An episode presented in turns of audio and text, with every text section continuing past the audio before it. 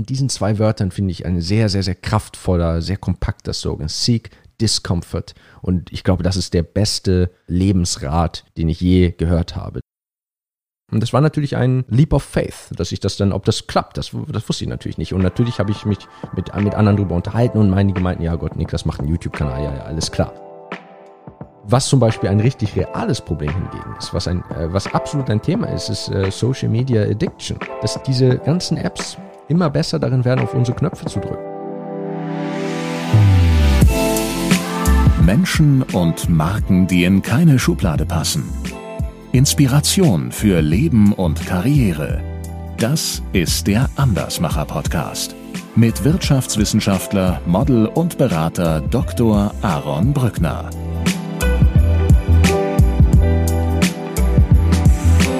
Niklas, herzlich willkommen im Andersmacher Podcast. Aaron, große Ehre. Wir haben uns ja vor gar nicht allzu langer Zeit bei dir unterhalten, auf deiner Bühne, äh, Audio und Video. Darüber sprechen wir später auch noch. Ich möchte dir an dieser Stelle ein Kompliment machen.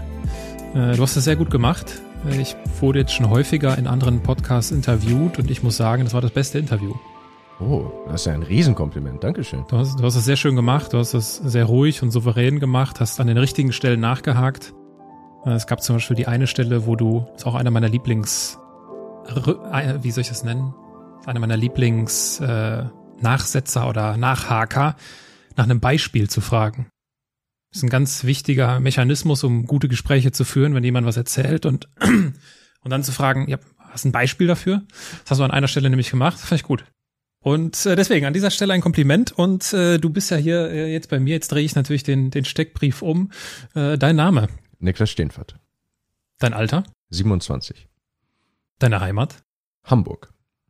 Deine Geschwister? Zwei Schwestern. Dein Vorbild? Jetzt kommt die Frage, dass ich habe ich hab ein bisschen natürlich überlegt. Ich habe mich nicht in dem Sinne vorbereitet, aber ich musste natürlich ein bisschen drüber nachdenken. Was sagt man da gerade, als ich deine Folgen gehört habe? Und die meisten sagen ja, ah, ganz viele Vorbilder und äh, je nach Bereich, und das stimmt natürlich auch. Wenn ich jetzt eine Person einfach einigermaßen zufällig auswählen müsste, würde ich sagen Ali Abdal. Kennst du den? YouTuber. Nee, ein, den kenne ich nicht. Erzähl mal. Dann ist das ja, dann ist ja ein gutes Beispiel. Ali Abdal ist ein, der hat auch, der hat in Cambridge studiert. Wir waren sogar zur gleichen Zeit da. Ich kenne ihn aber leider nicht persönlich.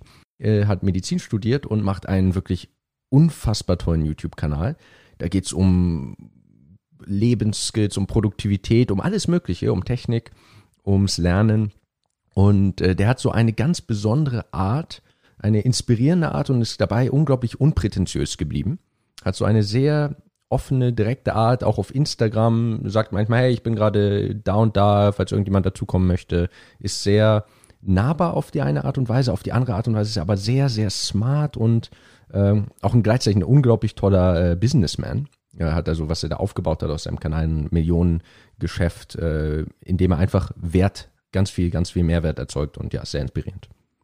Ali Abdal. Ich versuche den mal zu finden. Nee, kenne ich nicht. Tatsächlich noch nicht. Ja, große Empfehlung. Schaue ich mir mal im, ja, wobei das Bild kommt mir doch ein bisschen bekannt vor. Ja, mit Sicherheit schon mal irgendwie ein Video von ja, ihm gesehen. Es wird mal was vorgeschlagen. Ich, äh, ich, ich verlinke es auch mal äh, für euch in den, in den Show Notes. In der Podcast-App eures Vertrauens findet ihr dann die, die Links. Ähm, und äh, wir haben ja ja, genau. Ich verlinke das. Schauen wir das aber im, Nachgang auch nochmal an. Finde ich immer spannend, sowas zu hören. Du hast ja, äh, du kennst das Setting, du hast ja dich in der Vorbereitung zu unserem Gespräch äh, und du hast den Podcast ja, glaube ich, auch schon vorher ein bisschen gehört. Äh, du kennst ja das, das Setting mit der Hotelbar. Jetzt ist es ja so, dass man so langsam aber sicher auch wieder sehr konkret sich das vorstellen kann, an einer Hotelbar zu sitzen. Wie sieht das bei dir aus? Gehörst du zu den Leuten, die nie an Hotelbars sitzen? Weil das kommt jetzt in letzter Zeit häufiger vor oder äh, ist es möglich, dich dort anzutreffen? Gute Frage. Ähm, ich glaube, so alleine abends an der Hotelbar sitzend würde man mich nicht antreffen. Ich glaube, da würde ich, ja, da würde ich im Zweifel entweder auf meinem, auf dem Zimmer bleiben oder mich wahrscheinlich aktiv mit Leuten verabreden oder treffen. Ich müsste da schon zufällig in jemanden gelaufen sein oder so. Aber nicht, nicht aus Prinzip oder so. Ich glaube einfach, das ist jetzt nichts was, was ich besonders oft gemacht hätte. Ja, dann äh, die Steilvorlage greife ich auf. Wir sind uns gerade zufällig an der Bar äh, über den Weg gelaufen und äh, würden uns was bestellen, würden eine Kleinigkeit essen, würden ins Gespräch kommen, würden uns über Ali Abdal unterhalten, was denn so einen guten YouTube-Kanal ausmacht, was so, was, was so die Erfolgsfaktoren sind, um sich Reichweite auf YouTube auszubauen, äh, würde ich dich mit Sicherheit irgendwann fragen, Mensch, Niklas, was machst du denn eigentlich so beruflich? ja, da würde ich da würde ich wahrscheinlich sofort antworten, ich bin Softwareentwickler bei Facebook, was auch auf meinem LinkedIn steht. Und dann würde ich im Hinterkopf so eine kleine Stimme sagen, haben, die sagt, ah, irgendwie bist du auch Content Creator. Oder würde es das doch äh, eigentlich lieber sein oder identifizierst dich damit? Ich bin da, glaube ich, ein bisschen in so einer Transitionsphase im Moment. Ich bin auch relativ neu in dieser ganzen Social Media Welt und bin auf jeden Fall ja, ich habe Informatik und Mathe studiert, ich bin Softwareentwickler und das ist mein Hauptberuf, aber ja, also in, in dem letzten Jahr, dass ich diesen YouTube-Kanal zum Beispiel mache, da ist das schon deutlich mehr als ein Hobby geworden. Du sprichst immer vom eskalierten Hobby und ja, das ist es mindestens. Man verdient damit Geld und ich könnte mir vorstellen, es irgendwann mal beruflich zu machen. Also wäre es auf jeden Fall so ein, naja, zumindest eine Stimme im Hinterkopf, die sagt, bist du wirklich nur Softwareentwickler? Wie nimmst du so die Reaktion wahr, wenn du Leuten sagst, ja, ich bin Content Creator? Das sage ich ja im Moment nicht. Im Moment ist es ja noch so, okay. die, die Stimme im Hintergrund. Da werden eher die okay, Reaktionen, okay. wenn ich sage, ich arbeite bei Facebook. Das sind natürlich auch spannende Reaktionen, äh, auf die man, da kann man auch ganz unterschiedlich drauf reagieren. Aber Content Creator, äh, das hänge ich jetzt noch nicht so an die große Glocke. Wenn ich mich irgendwie treffe, sage ich nicht, hey, ich bin YouTuber, so was machst du, sondern da sage ich eigentlich immer, ich arbeite bei Facebook wenn du gerade die Reaktion auf die äh, berufliche Station bei Facebook ansprichst, hast du da konkrete Beispiele für? Oder was ist dir, um auf meine Lieblingsnachhakerfrage einzugehen, äh, was ist dir da so besonders prägnant in Erinnerung geblieben? Also irgendeine Reaktion, die dir jetzt in dem Zusammenhang einfällt? Ich weiß nicht, ob es die eine Reaktion ist, aber ich finde es ganz, ganz spannend, den kulturellen Unterschied zu sehen. Ich lebe ja in England und man denkt manchmal, das ist nicht so ganz was anderes als Deutschland, aber die Unterschiede, wenn ich da erzähle, ich arbeite bei Facebook oder in Deutschland, die sind ganz erstaunlich, finde ich. Also wenn ich, äh, als ich dann äh, damals schon angefangen habe und als Student gesagt habe, ich mache jetzt das Praktikum bei Facebook, da waren immer die Reaktionen, wow, cool, das ist ja ein toller Arbeitgeber, guter Job. Und in Deutschland waren das auch teilweise die Reaktionen, aber es war auch immer, ah, Facebook, die, die sammeln viele Daten, oder? Oder die, die machen aber oft auch Sachen, die nicht so, nicht so gut sind. Ne? Und da habe ich was in der Zeitung gelesen. Das ist ganz spannend, dass das, und ich meine, beides hat ja seine, beides ist ja nicht nur Schall und Rauch, beides hat ja sicher seine Gründe und man kann lange drüber sprechen. Sie sind ein guter Arbeitgeber, klar, sie sammeln Daten und ist das gut oder schlecht, Riesendiskussion. Aber ich fand es schon spannend, dass es da zumindest aus meiner anekdotischen Perspektive, Perspektive einen ganz klaren Unterschied gab. Also, dass wir da in Deutschland schon besonders vorsichtig sind. Wir haben die Stasi-Vergangenheit, sage ich immer. Also es ist, äh, wir sind, ähm, was so Datensammeln und Datenschutz angeht, schon ein absoluter Vorreiter. Ob das jetzt mhm. gut oder schlecht ist, sei dahingestellt. Auch das ist eine Frage der Perspektive. Ja. Ähm, wir bleiben beim, beim Deutschen, weil du hast es auch schon angesprochen, das ist ja dein, dein YouTube-Kanal, den du unter deinem Namen aufbaust, äh, wo man auch unser Gespräch findet. Also für die, die es interessiert, von dem Interview äh, von dem ich ganz am Anfang sprach, wo ich Niklas das Kompliment gemacht habe. Ihr findet den Link zu seinem Kanal und zu unserem Gespräch auch in den Show Notes. Äh, du hast am 21. Juni, ich habe das nochmal rausgesucht, 21. Juni 2020, das ist jetzt knapp etwas über einem Jahr her, dein, dein erstes YouTube-Video hochgeladen. Heute, und wir sprechen Mitte Juli 2021, bist du bei 118.000 Abos. Das ist ja äh, ein steiler Aufstieg für, für ein Jahr. Wie hast du das denn gemacht? Ja, wie habe ich das gemacht? Ähm, ich habe ja sogar ein Video, glaube ich, mit ungefähr dem Titel gemacht, wo ich ungefähr behaupte, so habe ich es gemacht, aber da gebe ich eher Tipps, ob das jetzt, äh, es ist natürlich immer so ein bisschen die Summe des Ganzen. Aber wenn ich das versuche zu analysieren, warum das so gut funktioniert hat, und es ist hinterher immer leichter, ich hätte natürlich vorher nicht sagen können, das muss man zu wissen, ich hätte nie gesagt, das wären jetzt 100.000 in einem Jahr. Ich habe es gehofft, dass es gut laufen würde. Ich habe Kanäle vorher gesehen, die schnell gewachsen sind. Ich wusste, dass es möglich ist. Aber ob ich da jetzt genau den richtigen Draht, die richtige Nische erwische, das wusste ich natürlich nicht. Ich glaube, dass ich erstmal eine sehr, sehr gute Entscheidung getroffen habe, es auf Deutsch zu machen. Ich glaube, auf Englisch wäre es schwieriger gewesen. Auf Deutsch ist das Verhältnis von Angebot und Nachfrage einfach sehr gut. Ich habe da ein paar Themen, die so ungefähr exklusiv sind, könnte man sagen, auf, äh, auf Deutsch. Also so jemand, der erzählt, wie es ist, bei Facebook zu arbeiten, jemand, der erzählt, wie es ist, in Cambridge zu studieren. Da gibt es eben auf Englisch schon Leute, schon, schon Leute. Zum Beispiel den besagten Ali Abdal, der hat auch in Cambridge studiert, mhm. der macht darüber Videos, äh, wie sind da die Prüfungen, wie ist das Studium aufgebaut. Aber auf Deutsch gibt es das gar nicht. Und da ist der, also wenn man zufällig da so ein Alleinstellungsmerkmal hat, dann ist das natürlich schon mal ein, äh, eine sehr gute Sache.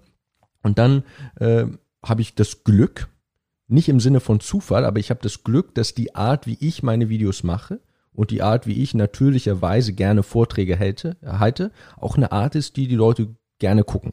Ja, das ist also, da ist ein ganz, ganz viel Glück dabei, aber es ist nicht einfach nur, es wird ein Würfel geworfen, wenn man ein Video hochlädt, sondern ich glaube, ich habe äh, glücklicherweise eine Art vorzutragen, die die Leute gerne gucken. Und dann bin ich gerade für Schüler und Studenten bin ich weit genug weg und hab, bin ins Ausland gegangen, habe spannende Sachen erlebt, dass sie sagen können, wow, das ist irgendwie interessant, das ist, äh, das ist inspirierend, aber ich bin nah genug dran und komme eben auch aus dieser deutschen Perspektive, dass sie sagen können, ja, das könnte ich auch machen.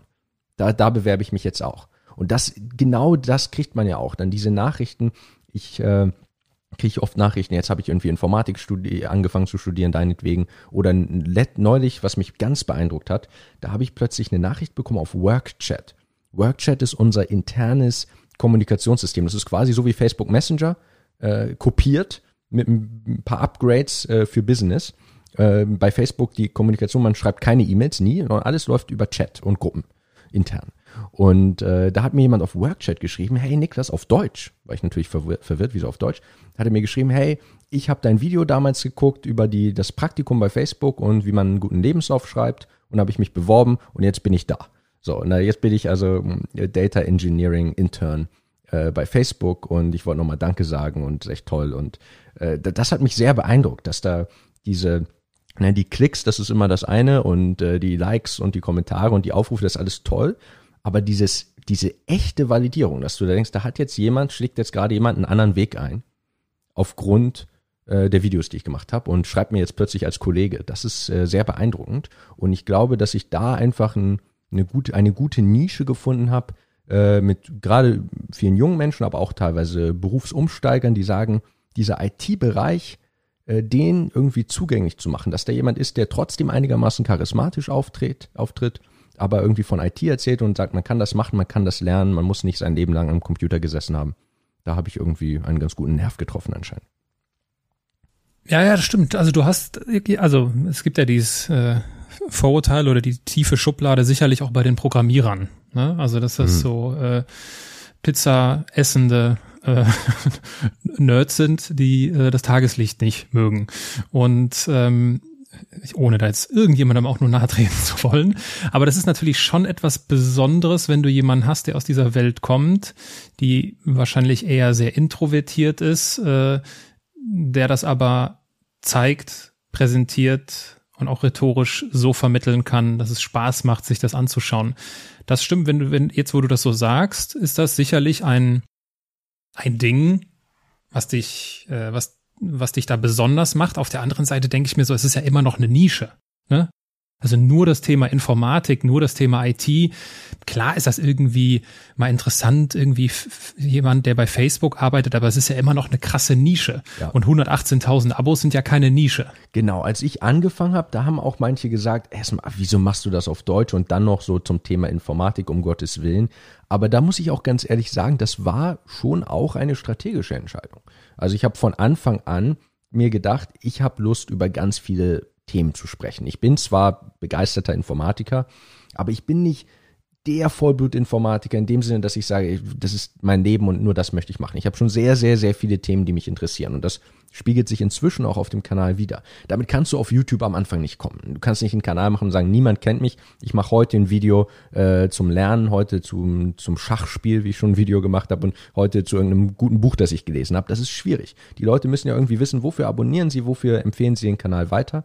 Und da habe ich gedacht, gut, äh, Informatikstudium, das ist ja irgendwie ein ganz natürliches Thema für mich, darüber zu sprechen. Da habe ich viel zu, drüber, drüber zu erzählen, aus der jetzigen Perspektive rückblickend. Was hat sich gelohnt, welche Vorlesungen waren gut und so weiter. Und dann bin ich ja langsam weniger spezifisch geworden. Dann habe ich äh, das ausgeweitet und das war immer so geplant. Ich dachte, wollte es nur nicht von Anfang an machen. Und ich hatte dann eins, äh, ich weiß nicht, vielleicht war es mein zehntes Video oder so, äh, da, das war das erste Video, was so richtig viral gegangen ist irgendwann. Das war das mit der Lernmethode. Das über eine Million Aufrufe, da, äh, wie man effektiv Sachen memorisiert.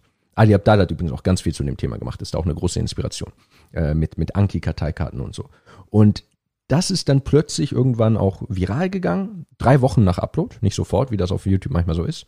Und äh, wurde von ganz vielen Leuten geguckt und ganz viel vorgeschlagen.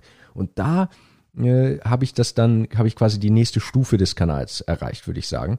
Da habe ich dann auch Nachrichten bekommen, da hat mir jemand geschrieben, hey, ich bin Physiotherapeut, ich gucke deine Videos oder ich bin Physiotherapeut in der Ausbildung und ich lerne für die Prüfung mit, dein, mit deinen Videos. Äh, richtig cooler Content. Und da habe ich dann gedacht, hm, was mache ich jetzt? Jetzt habe ich so ein Kernfollowing, die ersten paar tausend Leute, die auf den Kanal gekommen sind, die sagen, hey, Informatikkanal, endlich ein cooler Informatikkanal.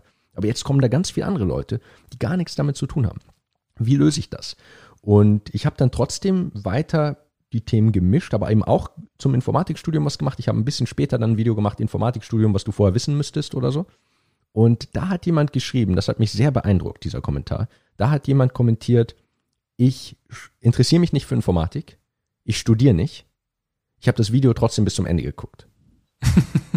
Und da dachte ich, wow, das, das, ist, das ist wirklich beeindruckend. Da hat also jetzt, das, ich konnte es fast gar nicht fassen, dass ich es geschafft habe, dass ich irgendwie durch dieses erste Kernthema und dann äh, die Videos, dass ich es geschafft habe, die, dass die Leute sagen, ich habe jetzt ein paar Videos geguckt und die Art, wie du das präsentierst, finde ich irgendwie spannend und dann klicke ich auch mal ein Video an, was jetzt vielleicht nicht so mein absolutes Kernthema ist. Und das ist natürlich eine sehr, sehr starke Kombination, wenn man versucht, Mehrwert zu schaffen, informative Videos zu machen, aber gleichzeitig sich zu zeigen. Ich zeige mich in der Kamera, ich erzähle aus meinem eigenen Leben, ich erzähle Anekdoten, ich sage Meinungen. Das heißt, ich präsentiere meine Persönlichkeit. Und wenn die Leute beides gut finden, und wenn man das Glück hat, dass sie beides gut finden, das ist natürlich eine ganz starke Kombination. Da hat man viel mehr Potenzial, als wenn ich jetzt den Kanal Informatik Tipps genannt hätte und man mein Gesicht mhm. nicht sehen würde, dann hätte ich diese Transition nicht geschafft. Dann wäre ich bei der Informatik geblieben. Und äh, ja, trotzdem, rückblickend, ne? Ist immer alles rückblickend ja. und man kann nicht sagen, wenn du es jetzt genauso machst, wird es funktionieren, aber so kann man es ein bisschen verstehen. Ja, und der große Vorteil ist, dass, und das ist ja passend auch zu äh, hier beim, beim im Andersmacher Podcast ein sehr relevantes Thema, wenn Menschen mehrere Dinge auf einmal machen, die auf den ersten Blick nicht viel miteinander zu tun haben. Und der Sprung jetzt von Content Creation zu Programmierer ist für mich auch schon durchaus da und groß. Äh, das ist ja der, der, das Gute, dass du es unter deinem Namen gemacht hast. Genauso wie du gerade gesagt hast. Wenn der Kanal jetzt am, am Anfang gehalten, äh, gehießen hätte, alles rund um Informatik, Informatik, Tipps und Tricks oder sowas, wäre dir das, glaube ich, so nicht gelungen. Oder du hättest halt den Namen ändern müssen. Äh, ja. Und dann wäre diese, diese Klarheit nicht da gewesen. Das, was, das, also das Klarste, was es gibt, ist unser Name. Und du kannst unter deinem Namen alles machen, was dich interessiert. Und niemand kann sagen, ja, aber das passt doch jetzt nicht zu deinem Kanal das bist, das bist halt du. Ne? Also das, äh, das gibt's ja, weiß ich nicht, wann, wann habe ich mich das letzte Mal mit jemandem darüber unterhalten, wo es auch darum ging, so wie, wie soll ich meine beruflichen Spielfelder auf LinkedIn äh, beschreiben? Und es ist ja auch eine Lernreise, die ich hinter mir habe, wie, wie nenne ich das, vor allem wenn es so unterschiedliche Sachen sind? Oder wie präsentiere ich das auf meiner Webseite, denke ich mir dafür irgendwie einen Kunstnamen aus, am Ende des Tages ist der, der, der treueste Begleiter unser Name. Ne? Und du kannst äh, unter Niklas kannst du halt all das machen, was Niklas interessiert und worüber Niklas äh, sprechen möchte. Mhm. Und ich glaube, das erklärt dann auch, warum das funktioniert. Und ich finde das sehr smart, äh, von, von nischig nach breit zu gehen. Und ähm, ich meine, wir können mal schauen, inwiefern wir jetzt so wirklich operativ werden, weil da gibt es sicherlich Leute, die uns zuhören, die sich das auch vorstellen könnten oder vielleicht auch schon versucht haben, äh, auf YouTube äh, etwas zu machen, auch wenn das jetzt natürlich nicht irgendwie Kernkompetenz des, des Podcasts ist. Bevor wir aber über die operativen Dinge kurz sprechen, warum denn? Also, was mich total beeindruckt hat, ist, dass du quasi diese Corona-Zeit ja genutzt hast, um das zu machen. Ja? Äh, während andere in irgendwelchen Telegram-Gruppen und äh, sich auf YouTube irgendwelche äh, Verschwörungstheorien von morgens bis abends reinziehen und äh, am Ende das Gefühl haben, sie haben die Welt verstanden, die wir nie verstehen werden. Ähm, gehst du hin und sagst, ja, warte, jetzt ist hier irgendwie Corona. Ich weiß nicht, ob du irgendwie plötzlich zu viel Zeit hattest und hast gesagt, ich gebe jetzt hier, ich gebe jetzt hier Gas. Warum? Corona war absolut der Auslöser. Es war nicht der Grund in dem Sinne. Ich muss dazu auch sagen, ich hatte die Kamera schon gekauft vor der Pandemie. Und ich, ich hatte also dies, der Wunsch war da. Und sich diesen ersten Ruck zu geben, das war nicht einfach. Und da hat die Pandemie in gewissem Sinne natürlich geholfen, die, dass ich plötzlich sehr viel mehr Zeit hatte. Ich war im Homeoffice und ich konnte plötzlich auch ganz vielen meiner Hobbys nicht nachgehen. Also es war wirklich, wenn ich jetzt wandern. Ich habe äh, viel Kampfsport gemacht, ich hab, war viel Salsa tanzen äh, in London äh, abends äh, nach dem Büro und dann muss man immer noch eine Stunde mit der Bahn fahren, äh, weil es London ist. Also es ist sehr viel Zeit einfach privat draufgegangen und plötzlich waren alle zu Hause. Ich habe von zu Hause gearbeitet und ich dachte, ja, jetzt, jetzt geht es. Jetzt muss ich dieses Projekt starten, dass ich schon, mit dem Gedanken habe ich schon lange gespielt. Ich habe immer sehr viel YouTube geguckt. Ich dachte, ich bin doch jemand, der gerne unterrichtet. Ich habe an der Uni immer gerne unterrichtet. Ich gebe gern Vorträge. Das macht mir Spaß. Und wenn ich das sehe, wie einige, was für tollen Content einige machen, dachte ich, ja Mensch, vielleicht kann ich das ja auch. Das war ein, das war natürlich ein Leap of Faith, dass ich das dann, ob das klappt, das, das wusste ich natürlich nicht. Und natürlich habe ich mich mit, mit anderen drüber unterhalten und einige meinten, ja Gott, Niklas macht einen YouTube-Kanal, ja, ja, alles klar. Äh, und dann noch unter meinem echten Namen und gleich mit Kamera und so. Aber ich dachte, naja, äh, ich habe da irgendwie vielleicht ein bisschen was, was Interessantes zu erzählen und fand das einfach ganz toll zu sehen bei anderen, in wie, was für eine Plattform das ist, wo man in so kurzer Zeit äh, das zumindest erreichen kann. Natürlich gibt es ganz viele, äh, bei denen es nicht klappt, aber ich hatte zum Beispiel gesehen, ein Kollege von mir, ein ehemaliger, äh, der auch bei Facebook gearbeitet hat und bei Google, der heißt Clement Mihailescu. Der hatte auch in einen ähnlich schnell wachsenden Kanal auf YouTube, äh, so vielleicht so ein Jahr vorher gestartet. Und den hatte ich so ein bisschen verfolgt und fand das unglaublich beeindruckend. Wie er auch mit sehr einfachen Mitteln, er setzt sich da einfach vor eine Wand und redet in die Kamera ja, keine Special Effects, keine große Sache und hat einfach eine Kamera in die Hand genommen und erzählt, was er Gutes zu erzählen hat. Und weil er, weil er was Interessantes zu erzählen hat und weil er das einigermaßen charismatisch macht, ist der, der Kanal ist, ist, ist völlig durch die Decke gegangen und habe ich gesagt, ja, äh, ich, ich muss das einfach ausprobiert haben. Und ich, ich bin so lange auf dieser, auf der Konsumentenseite, also diesen ganzen Social Media Bereich. Ich möchte jetzt versuchen, diesen, diesen Schritt zu gehen und zu produzieren. Ich glaube, das ist, das kann einem sehr viel geben und das kann ein, äh, ich meine, das ist ja auch ein, ein riesen Karriereschub. Also machen wir kein, machen wir uns da nichts vor. Das, äh, also war mir auch klar, wenn, falls sowas klappt, dann eröffnen sich ja plötzlich ganz, ganz, ganz viele spannende Möglichkeiten. Also da war sein, was für Leute ich immer, spannende Leute, die ich in meinem Podcast einladen kann, mit denen ich mich unterhalten kann. Das ist äh, diese, diese Followerzahl das ist so viel wert heutzutage. Natürlich sowieso hat es ganz viel Eigenwert, dass man äh, der, der Kontakt zum Publikum, dass man den Leuten diesen Content gibt, die Nachrichten, die man kriegt. Aber auch, ja, also wenn ich da dann sitze und dann lade ich ein, Niklas Huschenbeet, Schachgroßmeister, deutscher Meister, in meinem Podcast, den ich schon ganz lange äh, verfolge, früher, den, deren, dessen Videos ich immer geguckt habe. Hätte ich dem vor fünf Jahren geschrieben, wäre ich einer von ganz vielen gewesen. Und plötzlich kann ich dem schreiben, von YouTuber zu YouTuber, den einladen. Und äh, das hat mich schon diese Idee, das hat mich schon sehr fasziniert, auch muss ich sagen. Und ich, als ich gesehen habe, dass da Leute so innerhalb von einem Jahr plötzlich ihr, ihr Leben quasi völlig transformieren und von einer aus einer Idee einen neuen Beruf oder eine Passion einen ganz neuen ganz neuen Lebensstil machen und da plötzlich gleichzeitig einen unglaublichen Mehrwert schaffen. Das hat mich einfach sehr beeindruckt und ich wollte es ausprobieren. Ich wollte sagen, okay, ich habe es versucht. Ich äh, nehme jetzt die Kamera in die Hand und äh, mach einfach mal und rede drauf los. Ich hatte nur eine Idee, nur ein Videothema. Das war immer was, was mich auch ein bisschen zurückgehalten hat. Ich dachte, ja, was soll ich eigentlich erzählen? Okay, dann mache ich mal die Top 5 Vorlesungen im Informatikstudium. Aber dann von da dachte ich, okay, jetzt mache ich mal, was ist eigentlich das beste Betriebssystem? Und dann, da jetzt irgendwann fange ich an mit ganz anderen Themen und dann man kommt so von einem Video zum nächsten. Ich weiß auch jetzt nicht, was mein übernächstes Videothema ist. Aber es funktioniert. Ja, das ist eine der, der Grundgesetze auf Social Media. Der beste Content entsteht im Machen. Ne? Und, äh, und den besten Content findest du im Zweifel auch in der Kommentarspalte. Das ist ja auch das, was du häufig machst. Du greifst dann Videoideen aus den Kommentaren auf und das ist das, was so unglaublich wertvoll ist. Das ist das, was einen wirklich nach vorne bringt und äh, das steht und fällt mit dem Anfang. Der Anfang ja. ist halt äh, das, das Schwierigste. Wie würdest du denn so das, die Eigenschaft selbstbewusst einordnen, um sowas zu starten? Wie wichtig ist Selbstbewusstsein? Selbstbewusstsein. Das ist auch so ein, so ein spannendes Wort, wenn du das gerade so sagst, ähm, weil es ja, also sich seiner selbst bewusst zu sein. Also die, es, es ist ja Self, Self-Awareness quasi auch. Und äh, ja, es ist naja, ich glaube, ich weiß nicht, ob Selbstbewusstsein das richtige Wort in dem Sinne ist. Ich glaube, es gibt auch YouTuber, die eigentlich eher schüchtern sind. Äh, zum Beispiel. Ich weiß auch, auch schüchtern und Selbstbewusstsein schließe ich ja auch nicht aus.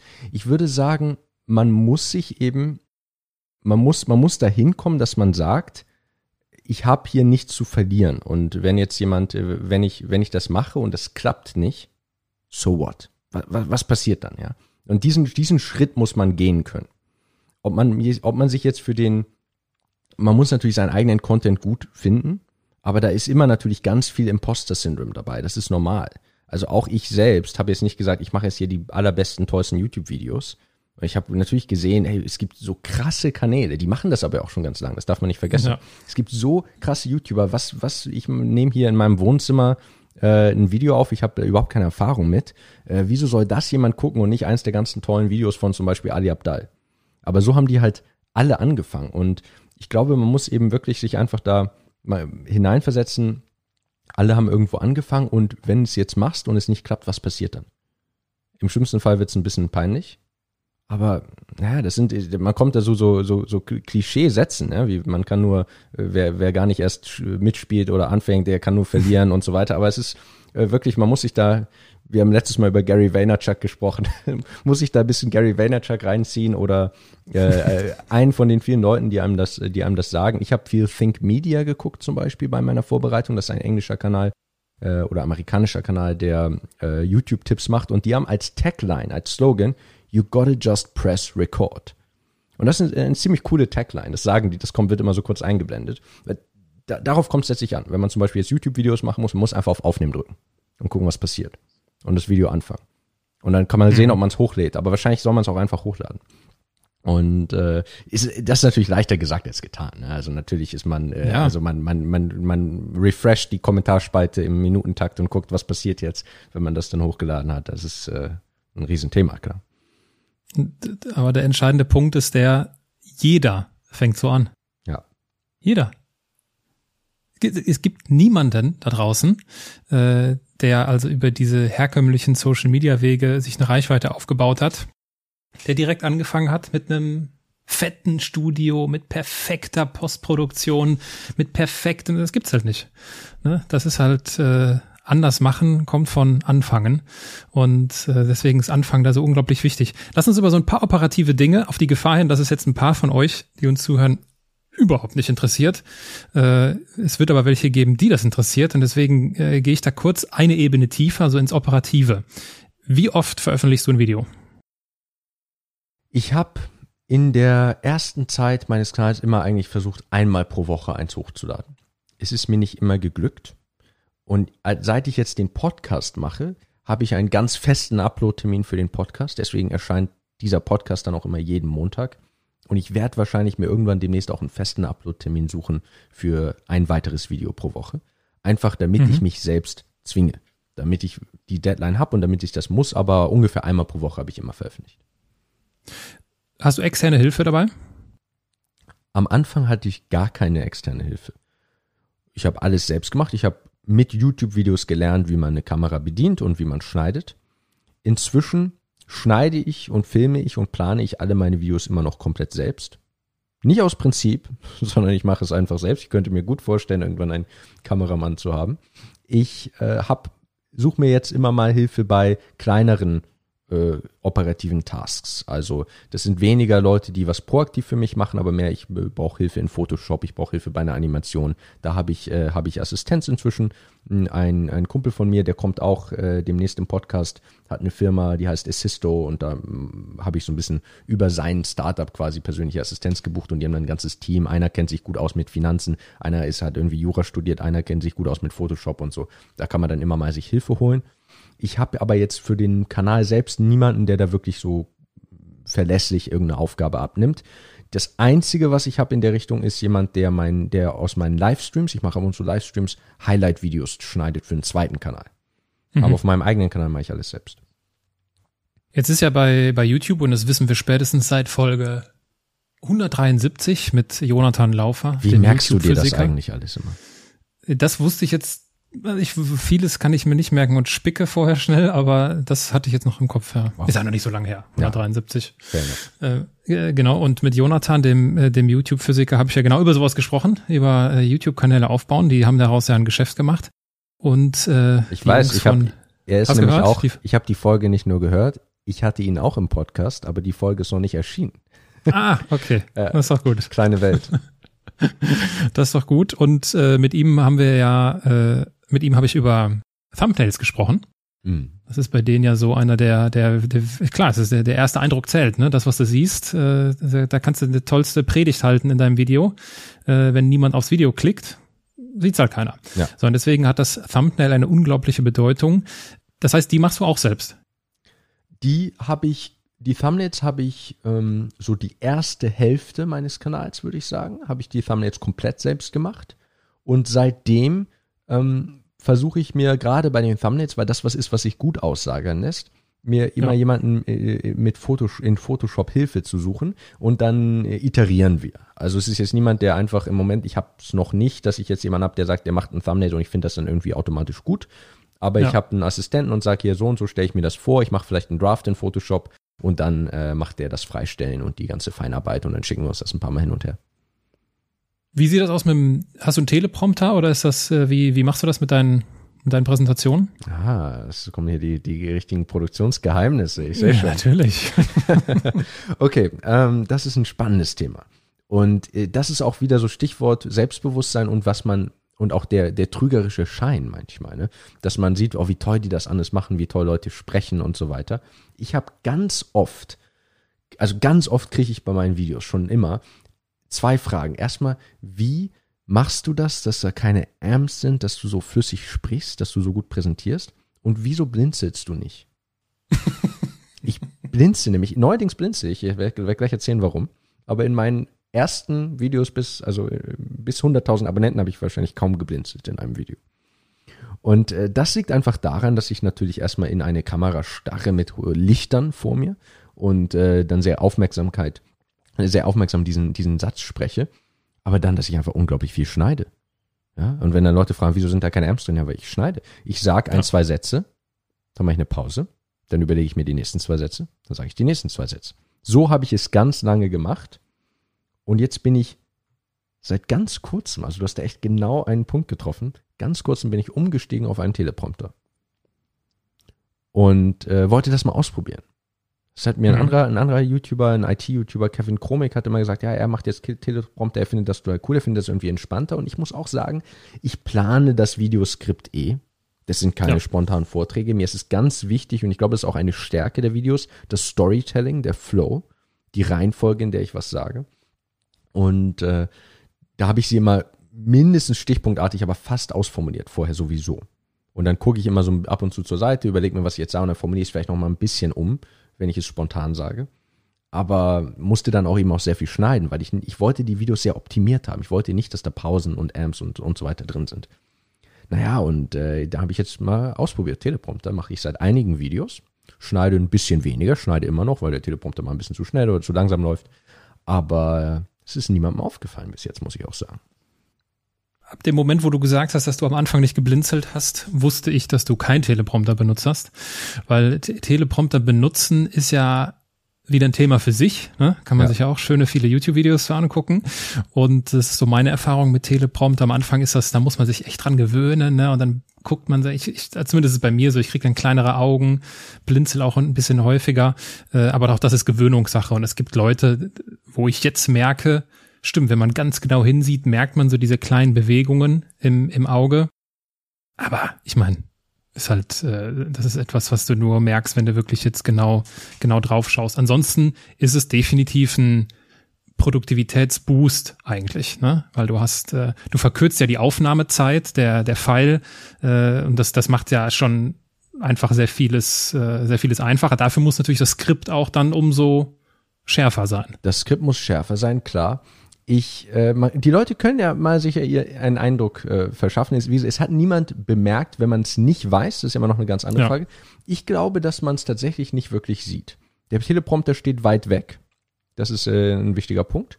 Und man muss natürlich dann wirklich so sprechen, als würde man nicht vorlesen. Das ist klar. Man Genau. muss, man muss Ja. äh, versuchen, dass das frei klingt. Das erste Video auf meinem Kanal ist acht Fehler, die deine Präsentation ruinieren. Präsentationstipps. Das ist das erste Video äh, zum Thema Präsentation ausgerechnet, in dem ich mit Teleprompter präsentiere und unter dem Video, das fand ich auch spannend, haben einige sogar geschrieben, toll frei gesprochen. Also das haben, das haben wirklich einige, wie- dass ich so, dass ich so toll frei spreche. Vielleicht, weil ich ja weniger geschnitten habe als vorher. Ich habe ja vorher immer ja. ein paar mehr Schnitte. Die habe ich auch hier so mit dieser Cut-and-Zoom-Technik gemacht, dass man es nicht so merkt. Aber wenn man mal äh, guckt davor, das ist eine Podcast-Folge, da spreche ich natürlich ganz anders, weil ich ja auch gar keinen Vortrag halte. Ich würde ja auch auf einer Bühne anders sprechen als in einer Bar. Das ist sowieso was anderes. Aber dann das Video davor mit den Rhetoriktechniken, zwölf genialen Rhetoriktechniken. Das ist noch ein Video ohne Teleprompter, können die Leute sich ja mal angucken. Da ist nach jedem zweiten bis dritten Satz ein Schnitt. Können Sie auch mal gucken, ob das unangenehm auffällt oder nicht. Und das ist schon ganz spannend. Also der, es ist nicht, der Schein kann trügen und äh, seitdem sind alle Videos mit Teleprompter. Letzte sehr operative Frage, eine Frage, die mir auch schon häufig gestellt wurde, die ich ganz besonders mag. Ja, wie viel, äh, wie aufwendig ist das denn? also wie viel Zeit brauchst du?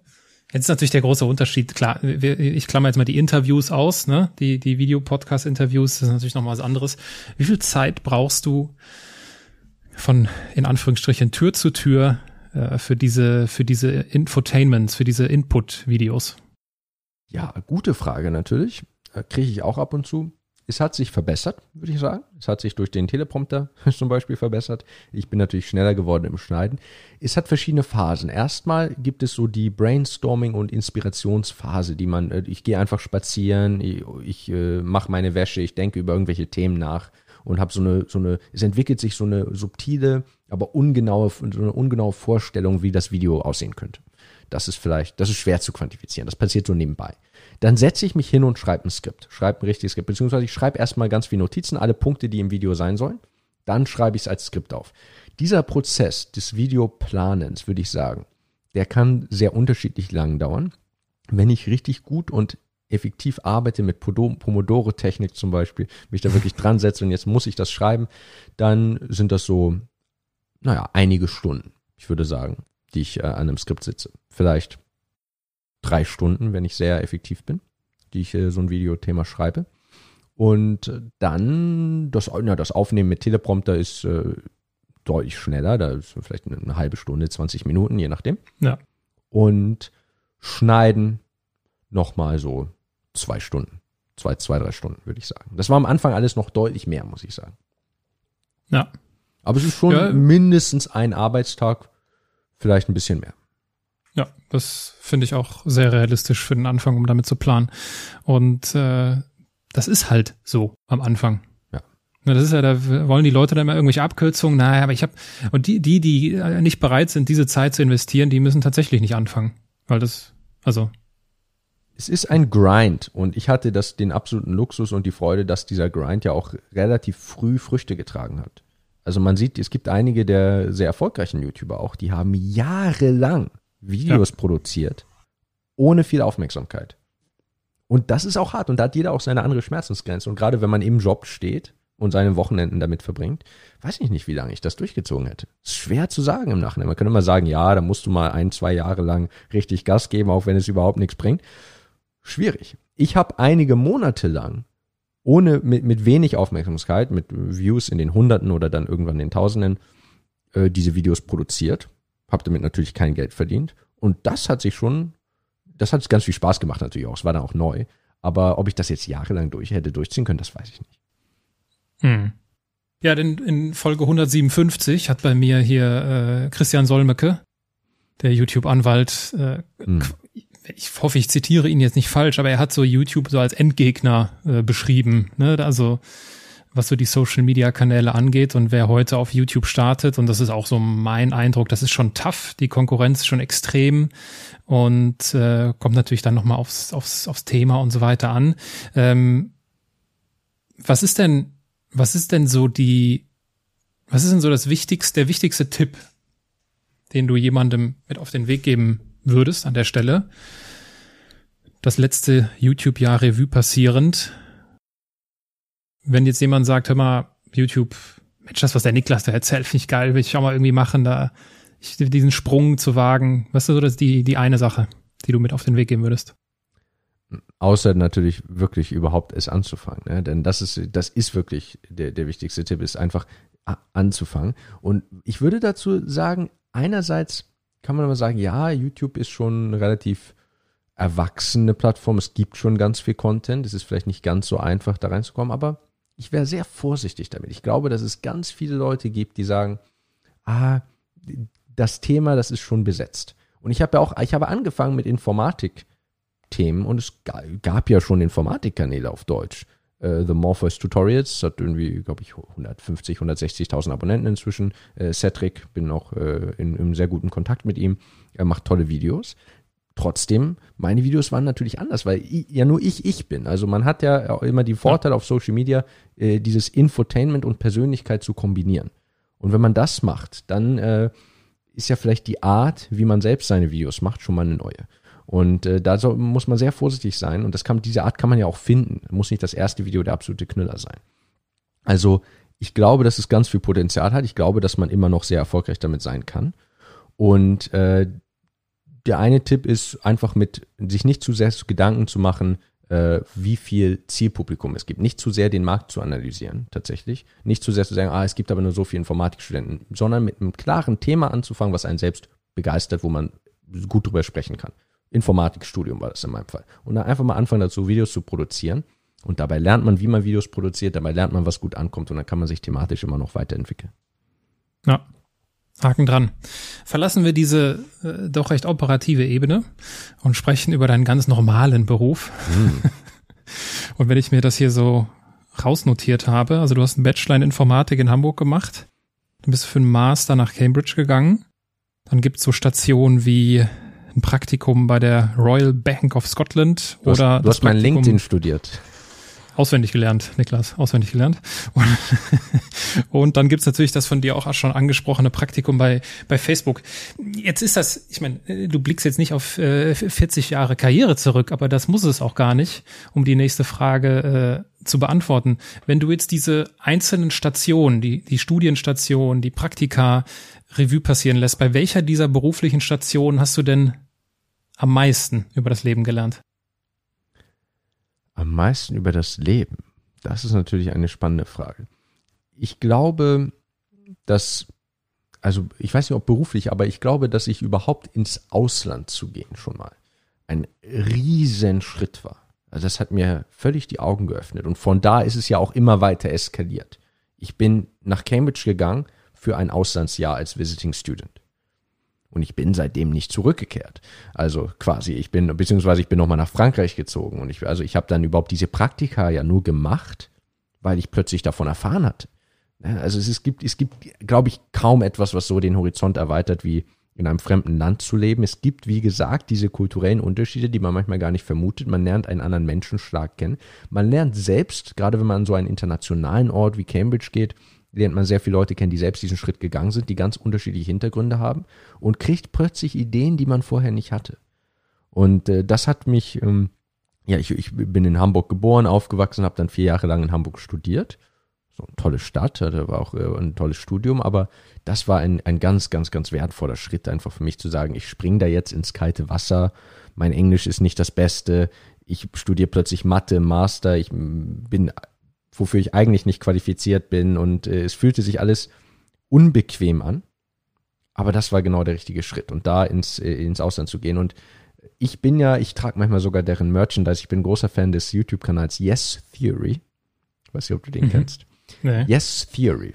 Das, äh, den, den musst du dir unbedingt angucken. Das sind einfach ein paar junge Männer, die den Kanal gestartet haben mit dieser Idee, Ja zu sagen zu so Ideen, wo man sagt, man könnte doch mal oder das wollte ich schon mal machen, aber irgendwie traue ich mich nicht. Und das sind ganz unterschiedliche Ebenen sein.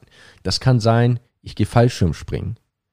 Das kann sein, ich sag jemandem, äh, erzähle jemandem, äh, dass ich Gefühle für die Person. Aber es kann sein, ich, ich gehe und frage einen Fremden äh, nach einem Date. Das kann ganz unterschiedliche Sachen sein, über seinen eigenen Schatten zu springen, über seine eigene Hemmschwelle, aus der eigenen Komfortzone herauszutreten. Und das klingt so ein bisschen cheesy, wenn man das so sagt, aber es ist ja wirklich so, wenn man, wenn man ins Fitnessstudio geht, dann äh, begibt man sich ja in eine unbequeme Situation. Ja, und man, äh, wenn die, die Muskeln tun weh, damit sie wachsen. Und es ist dieses aus der Komfortzone treten. Ich glaube, da, das ist etwas, ganz, ganz wichtig ist. Und diese Yes Theory YouTube-Kanal, der eine ganz inspirierende Geschichte und tolle Erfolgsstory an sich ist. Sie haben angefangen, einfach ein paar Jungs, die Videos machen und dann irgendwann haben sie eine Challenge ausgesprochen an Will Smith, äh, dass sie ihn herausfordern zum Helikopter Bungee Jumping und er hat das dann angenommen und ein Reaktionsvideo gemacht es wurde natürlich ganz groß berichtet und ein riesen erfolgreicher Kanal inzwischen. Die haben eine Merchandise äh, Reihe, ein, ein, ein, eine Modelabel, das heißt Seek Discomfort. Und das, das ist der Slogan. Und das ist in dieser, in diesen zwei Wörtern finde ich ein sehr, sehr, sehr kraftvoller, sehr kompakter Slogan. Seek Discomfort. Und ich glaube, das ist der beste äh, Lebensrat, den ich je gehört habe. Dass man also versucht, geh dahin, wo du noch nicht, wo du dich noch nicht bequem fühlst, denn da wirst du wachsen. Ja, also 100 Prozent, 100 Prozent, äh, zwei Gedanken dazu in Folge, ich glaube 176 war es, habe ich mit Joe Lerman darüber gesprochen, der mit seinem Piano um die Welt reist und Konzerte an den unmöglichsten Orten der Welt gibt. Äh, mit musikalischen Häppchen zwischendurch. Und äh, ich glaube, ich habe zwischendurch, da wir, wir haben auch über das Ausland natürlich gesprochen. Und ich meinte an einer Stelle, äh, das Ausland ist das schönste Land. Und das, also das ist auch meine Erfahrung in meiner Biografie. Äh, deswegen unterstreiche ich das zu 100 Prozent. Dieser Schritt, das ins Ausland zu gehen und auch besonders der allererste Schritt, wenn man das allererste Mal im Ausland ist. Und wenn das natürlich dann noch in jungen, prägenden Jahren ist, ist das natürlich, glaube ich, noch wertvoller, als wenn man das jetzt mit 55 Jahren das erstmal macht. Weiß ich jetzt nicht, will jetzt niemandem auch irgendwie zu nahe treten, aber es wäre so meine Vermutung, dass das sich halt äh, besonders tief, äh, tief auswirkt. Und das Zweite, dass das Ja sagen, ich meine, das wisst ihr, die, die häufig zuhören, das ist sowieso ein Thema bei mir. Äh, ich habe auch in Folge 180 mit äh, Peter Kreuz darüber gesprochen, über, er, er, er hat nämlich ein Buch geschrieben, das heißt Nein. Und äh, ich habe gesagt, aber Ja sagen ist doch viel wichtiger. Und am Ende meinten wir aber auch genau dasselbe. Und äh, deswegen zu 100 Prozent. Yes Theory, äh, jetzt, ich habe es mir gerade kurz angeschaut, schon mal gesehen, muss ich mir jetzt aber in dem Zusammenhang noch mal häufiger angucken, weil das ist, da schlägt mein Herz total für. Also dieses, dieses Ja sagen äh, zu. Und ich finde es schön, wie du das auch auf dieses Seek Discomfort äh, zurück oder nicht zurückführst, aber so, dass du es darin zusammenfasst. Das finde ich gut und passend. Ähm, du hast, wenn ich mir so deine Noten angucke, relativ wenig Diskomfort gehabt. also ich, ich, ich also ich gehe mal davon aus, hier, dass das auch alles so stimmt. Abi 1-0, ja. Äh, Master, Jahrgangsbester. Äh, Bachelor war dann nicht 1-0, sondern nur 1,15. Ich weiß nicht, was da mit dir los war, Niklas. Habe ich, also hab ich zu viel gefeiert. Und äh, das, das klingt ja, also wenn man sich und da, dazu passt natürlich auch dein erfolgreichstes Video, ne, das, was du eben angesprochen hattest, das mit der Lernmethode, äh, was viral gegangen ist. Das war quasi so der Aufhänger im Thumbnail, ein sehr gelungener Aufhänger im Thumbnail, sowas zieht extrem, äh, diese Noten. Ähm, bist du ein Überflieger? So wurde ich auf jeden Fall immer bezeichnet als Kind. Ich habe eine Klasse übersprungen und äh, ich wurde auf jeden Fall immer als problematischer Überflieger bezeichnet. Ob da, ob alles bequem war, ist ja noch eine andere Frage. Ich hatte groß, ich wurde quasi von der ersten Grundschule geflogen. Ich hatte große Probleme in der Schule. Es war sehr schwierig äh, für mich, mich äh, Autoritäten zu akzeptieren, mich da zu integrieren. Also es war äh, durchaus ein, man hat sich auf jeden Fall da, da anders gefühlt und äh, damit konnte ich teilweise mit dem Schulszenario nicht so gut umgehen. Damals einige meiner Lehrer konnten damals nicht so gut damit umgehen. Ähm, aber ja, der Begriff wurde benutzt. Ähm, es ist ja letztlich einfach eine, eine Kategorie. Aber dieses äh, Sachen wie Seek Discomfort sind ja immer ganz persönlich. Und man kann ja in den ganz unterschiedlichsten Lebensbereichen, äh, kann man das ja suchen. Deswegen meinte ich auch bei denen, es kann sein, du springst aus dem Fallschirm oder du fragst jemanden nach einem Date. Und äh, jeder hat ja seine Komfortzone, das ist das Schöne. Und äh, für manche ist das vielleicht, äh, hat das vielleicht auch mit Noten oder mit Karriere zu tun und für andere ist es was ganz anderes Persönliches. Das heißt, äh, ja, die Schulzeit war durchaus gar nicht einfach, würde ich sagen. Aber ich hatte, ich hatte nie Probleme fachlich. Ich hatte, hatte immer sehr gute Noten in allen Fächern. wenn du das ansprichst mit den, mit den Autoritäten, äh, jetzt bist du ja nicht selbstständig. Wie lebt es sich denn mit der Autorität des Arbeitgebers Facebook? Naja, ich habe aber ja immerhin einen Arbeitgeber, also ich, ich, ich dränge ja so langsam, also ich, ich, ich sehne mich ja nach der Selbstständigkeit. Aber in meinem, mein Arbeitgeber hat ja diese berühmten flachen Hierarchien, von denen immer gesprochen wird. Und da ist auch schon was dran. Natürlich gibt es eine, einen, einen hierarchischen Baum, der mit Mark Zuckerberg endet, in Mark Zuckerberg verwurzelt ist und alle anderen, äh, da gibt es eine ganze Chain of Command, wie in jeder Firma. Aber man hat schon sehr viel Freiheit. Wir haben keine Arbeitszeiten. Man, ich meine, jetzt gerade um 11 Uhr fast in London nehme ich ja zum Beispiel diesen Podcast mit dir auf.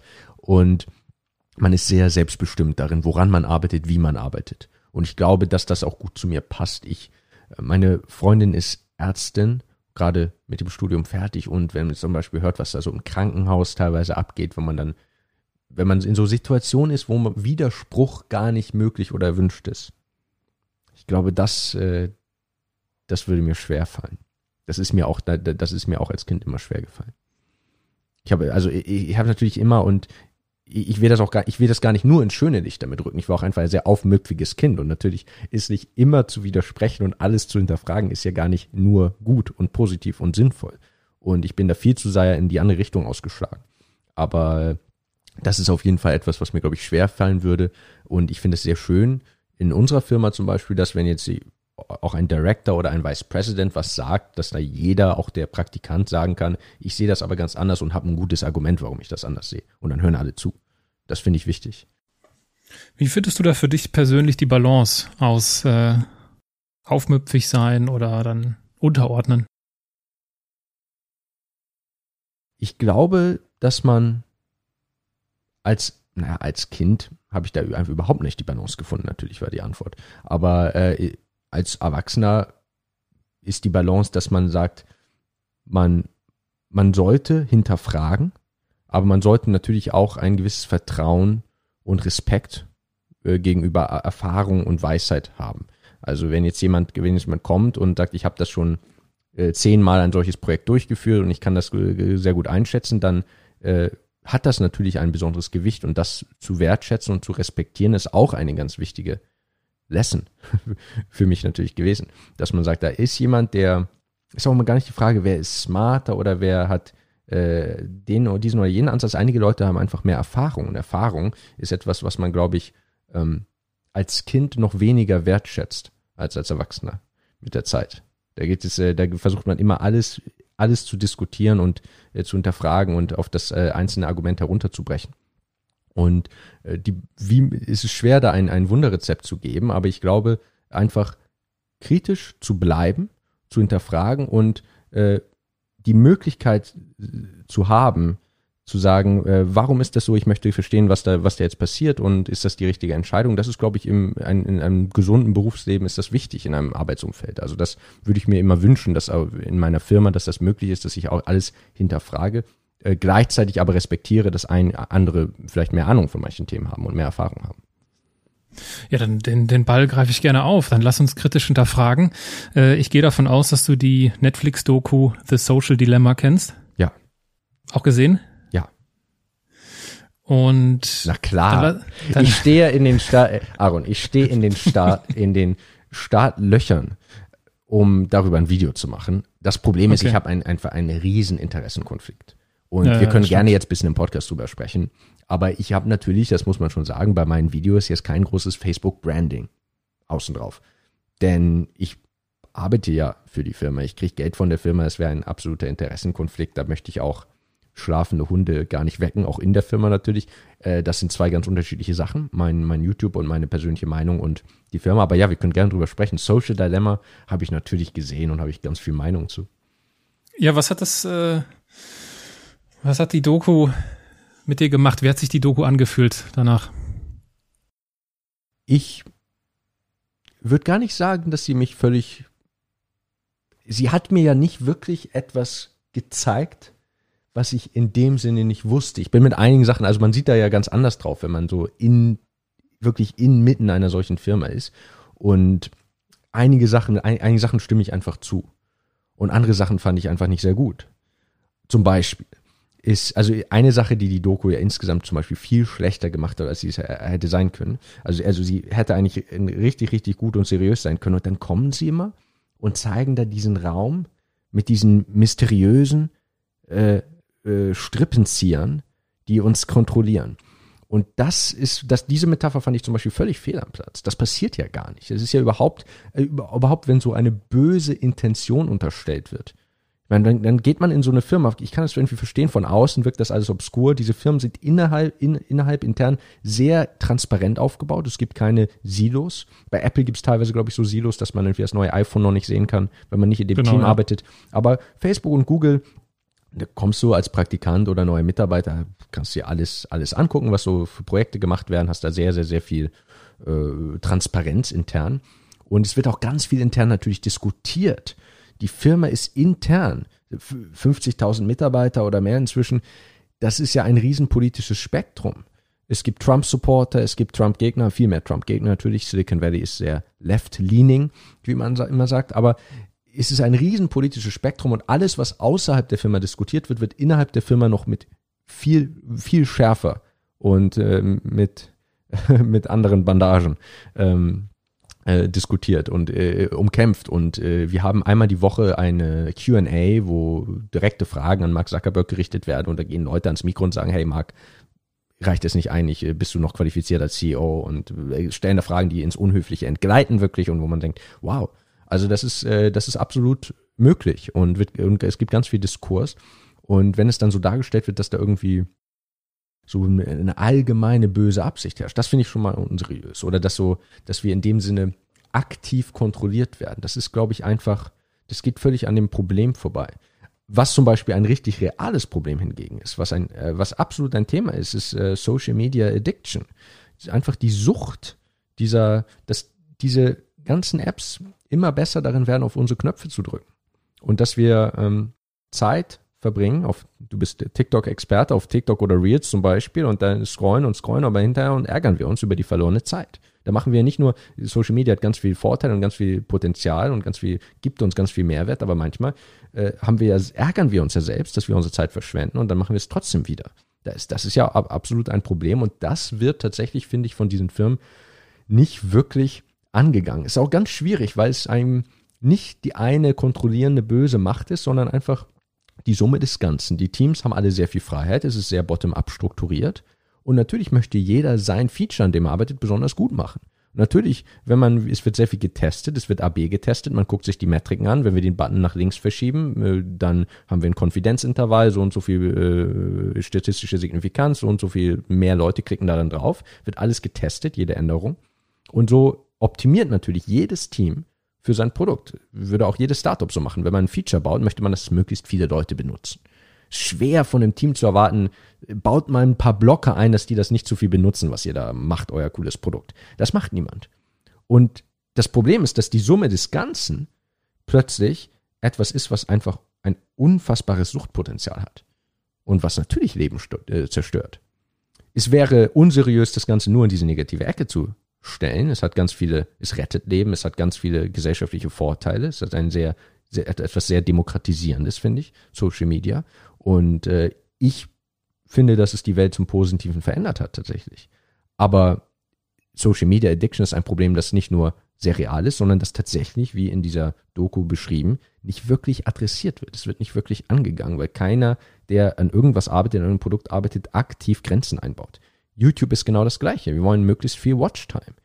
YouTube wird nicht gehen und sagen, nach vier Stunden YouTube reicht's aber mal. Da, da ist jetzt aber, da ist jetzt aber mal Schluss. Jetzt äh, mach doch lieber was anderes. Da blocken wir dich mal ein bisschen oder überhaupt selbst Tools auf freiwilliger Basis dafür zu bauen. Da gibt es ganz wenig Bemühungen und das ist ein Riesenproblem.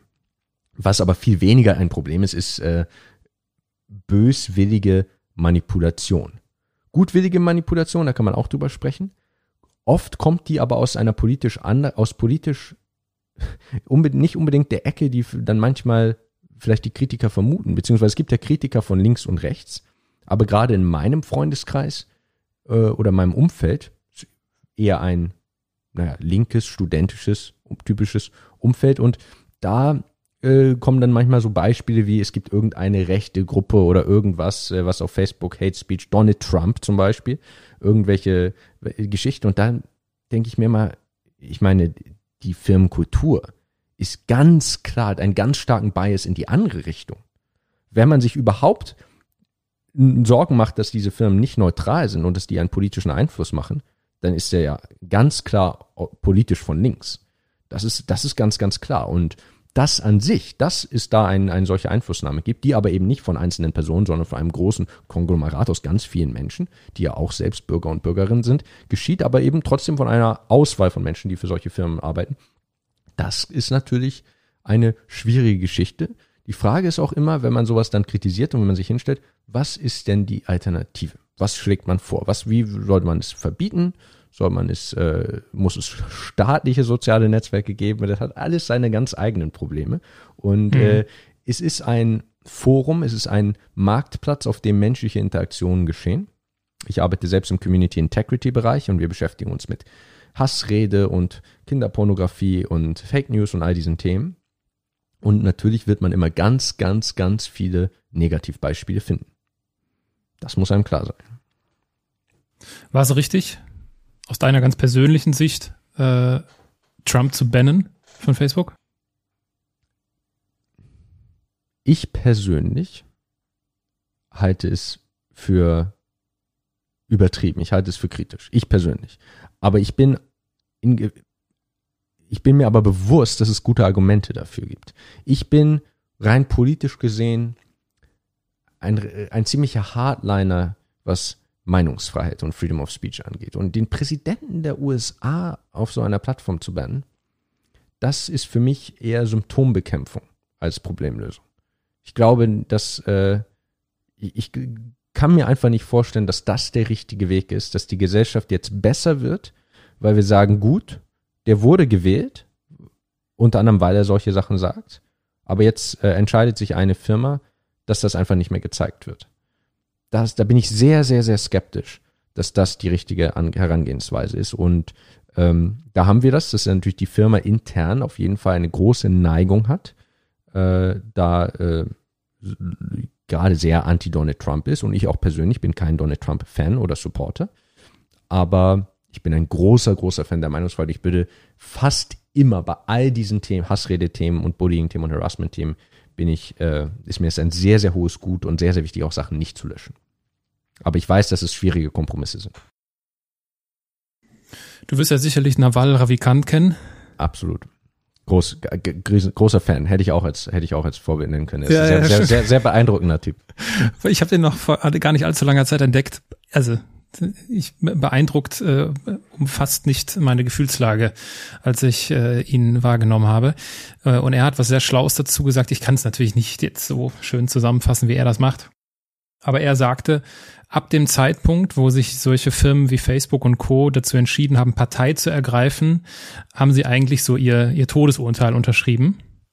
Weil er sagt, ähm, in der Hoffnung, dass ich das jetzt noch richtig im Kopf habe, ist schon ein paar Monate her. Er sagt, das ist halt das Anfang vom Ende. Das, das ist der Anfang vom Ende. Ne? Weil, wo ist das, was, also, wie soll das denn funktionieren? Dann kommen die Rechten und sagen, nee, die Linken müsst ihr runternehmen. Dann kommen die Linken und sagen, nee, den Rechten müsst ihr runternehmen. Das hat ja kein Ende. Und du wirst immer irgendjemanden finden, der wieder irgendwen bannen will. Und so, sobald du diesen, diese Position verlässt, ja mal, wir sind die Plattform. Wir sind nur die Plattform. Wir streuen, das ist wir sind nicht verantwortlich für die Inhalte, so ein bisschen wie Google, ne? Wir sind ja nicht verantwortlich für den Blogbeitrag, den der Niklas geschrieben hat, aber wir sind die Plattform. Ab dem Zeitpunkt, wo sie halt sagen, nee, stimmt, das ist richtig und das ist falsch, machen sie sich extrem angreifbar. Und er sagte, das ist, äh, das fand ich eine sehr klare Aussage von ihm. Äh, das ist der, der Anfang vom Ende. Das hat auch ganz, ganz viel, und ja, Neville Ravikant ist ein, ein, eine Inspiration und hat da immer sehr, sehr kluge Gedanken zu es ist natürlich trotzdem eine ganz schwierige Lage. Das muss man sich klar machen, denn wir, wenn man sich jetzt mal wirklich vorstellt, ein neutrales Facebook, was heißt das? Heißt das, dass nichts gelöscht wird? Was ist mit Betrug? Was ist mit Scam? Was ist mit Verbreitung von Viren? Was ist mit ganz klaren Straftaten? Wo ziehen wir die Grenze? Auch diese Firmen, selbst Google, haben ja auch ein inhärentes Bewertungskonzept von Content. Sie ranken. Ja. Naja. Wenn ich was suche, wenn ich was eingebe, wenn mir Sachen vorgeschlagen wird, dann wird bewertet, welcher Content mir vorgeschlagen wird. Was heißt Neutralität? Ja. Wenn ich äh, dir persönliche, personalisierte Vorschläge mache. Was heißt das, neutral zu sein? Geht das? Ja, wahrscheinlich äh, nicht. Und das ist immer, man kann sich immer, man kann, das ist natürlich, das ist das Schwierige an diesen Geschichten. Also äh, Social Media ist ein ganz schönes Ungetüm und äh, das die Welt verändert hat und äh, wie gesagt die Welt näher gebracht hat und eine Vernetzung ermöglicht und äh, letztlich auch ermöglicht, dass wir uns hier unterhalten. Ne? Das ist auch alles Social Media und dass uns Leute zuhören, das ist wunderbar. Aber es ist schwer zu kontrollieren und es ist, äh, man kann immer, man kann fein, es ist wichtig, diese Diskussion zu führen, aber gibt es die eine richtige Lösung? Das ist, äh, das ist schwierig. Also ich habe noch niemanden gehört, der mir, der, wo, der mir dann was erzählt hat, wo mir plötzlich so ein Licht aufgegangen ist, wo ich sage, genau so müsste man es jetzt machen und dann werden die Probleme weg. Denn dazu mhm. ist es zu allgemein, es benutzen Milliarden von Menschen und wo menschlichen Menschen miteinander interagieren, äh, gibt es immer Gratwanderung. Und das ist, wenn man jetzt allen Content erlauben würde, dann wären es äh, werden fast nur, dann würde alles überflutet werden von pornografischen Spambots. Ja? Dann wäre da ganz einfach eine riesen Pornoseite. Wenn man jetzt, sobald man aber einmal sagt, okay, Pornografie ist nicht erlaubt, hat man einen riesen, eine riesen Pandoras-Büchse aufgemacht und ein riesen Problem geschaffen. Da gibt's äh, eine ganz, ganz, ganz, ganz, die Geschichte dazu ist eigentlich ganz, ganz, ganz spannend. Es gab Nämlich, das, das war nämlich natürlich so, dass dann also äh, so nackt, bestimmte Nacktinhalte dann von Anfang an nicht erwünscht waren auf Facebook. Und noch, als Facebook noch relativ jung war, gab es plötzlich Proteste vor dem Facebook Headquarter. Als äh, das Community Integrity Team, das waren, ich war da natürlich nicht bei Facebook, ich weiß es nur anekdotisch, aber dass da, das waren noch Leute, die so in einen Raum gepasst haben und sie geguckt haben, was ist denn hier los? Proteste und zwar von Müttern. Und da ging es um das Stillen von Kindern. Und dagegen war das Problem, äh, auf Facebook sind weibliche Brüste nicht erlaubt, weibliche Nippel nicht erlaubt. Und äh, das ist ja sowieso immer so ein gesellschaftliches Thema, männliche ja, weibliche nicht. Und äh, was ist aber, wenn ich mein, mein Kind stille? Das kann doch nicht sein, dass ich das Foto nicht zeigen darf. Und dann, dann fing es an, okay, jetzt müssen wir es updaten. Jetzt haben, da haben sie in die Regeln geschrieben, okay, ähm, äh, wenn man das äh, Stillen ist erlaubt. Aber dann ist die Frage, was heißt das? Was ist, wenn das Kind, müssen die Lippen des Kindes die Brustwarzen berühren? Oder was ist, wenn es so gerade gestillt hat, aber noch so daneben? Also da fängt, ne, da wird's, da wird's juristisch. Deswegen ist, deswegen haben wir Anwälte, wo man sagt eigentlich, wieso, wieso braucht man diesen riesen bürokratischen Apparat? Weil sobald du die erste Regel festlegst, es einen Grenzfall gibt. Und dann kommst du zum nächsten und zum nächsten und zum nächsten und eskaliert.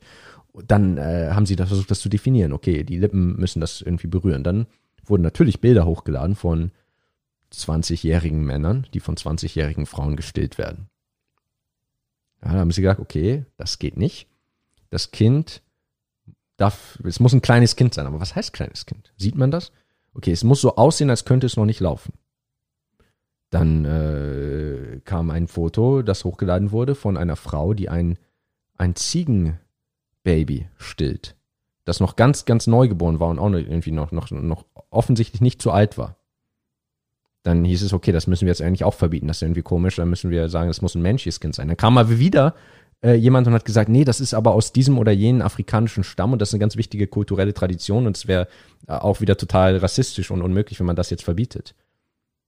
Es ist ein. Ja, ich weiß, worauf du hinaus willst. Das ist Wahnsinn. Es ist der absolute ist Wahnsinn. Wahnsinn, zu versuchen, diese ganzen Regeln festzulegen. Und das muss einem klar sein. Es ist nichts leichter, als eine Schlagzeile zu finden, als ein Negativbeispiel zu finden, als was zu finden, wo man sagt, dass das gelöscht wurde, das kann doch eigentlich nicht gut sein. Oder dass das nicht gelöscht wurde, das ist doch unmöglich. Mhm. Das wirst du immer finden. Ja, also ich danke dir für deine äh, differenzierte Sicht darauf. Und du hast ja da auch äh, Einblicke, die jetzt nicht äh, viele von uns haben. Äh, nur nochmal zum, zum Ausgangspunkt, also die Netflix-Doku. Ja wie gibt's halt auf Netflix, Überraschung.